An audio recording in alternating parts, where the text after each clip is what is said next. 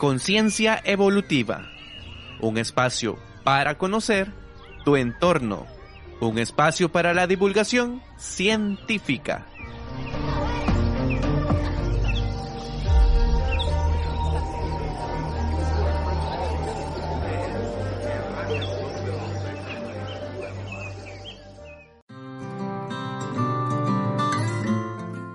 Hola, bienvenido y bienvenida a Conciencia Evolutiva.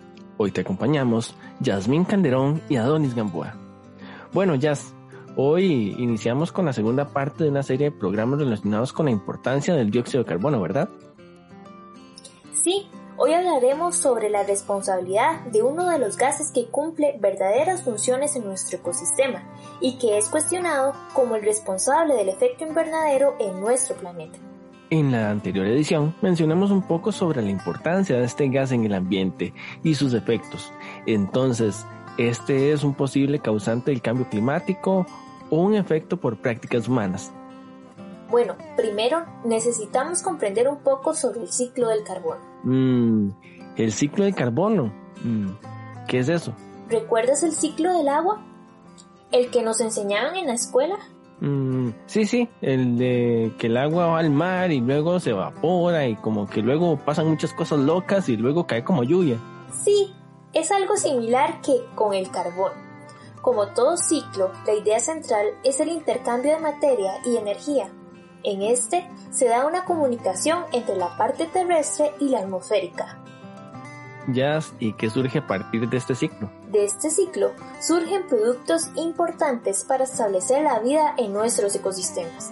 Esto permite establecer la reutilización de elementos, en donde muchas de las reservas se encuentran en la atmósfera y en los océanos. Mm, ok, entonces, el carbono sirve como una forma de guardar la energía que viene del sol, ¿o me equivoco? Sí, exacto. Este gas permite conservar el calor que proviene del sol y así evitar que nos congelemos. Pero a causa de las prácticas y desequilibrios que están teniendo los ecosistemas, mucha de esa energía conservada en la materia es liberada, provocando que aumente dichas moléculas en la atmósfera y en los océanos. O sea que por otras actividades que ejercemos los seres humanos, los ecosistemas se ven bajo presión y causa que su funcionamiento no sea el mismo provocando en la mayoría de las veces una relación con el aumento del CO2.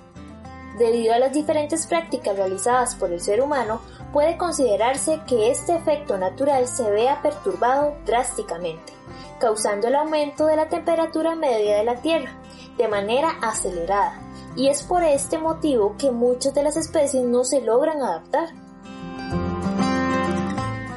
Gracias por acompañarnos. Búscanos en Facebook e Instagram como Planeta Evolutivo y en Spotify como Conciencia Evolutiva para estar atento y atenta a las próximas publicaciones. Seguí con más de Radio E.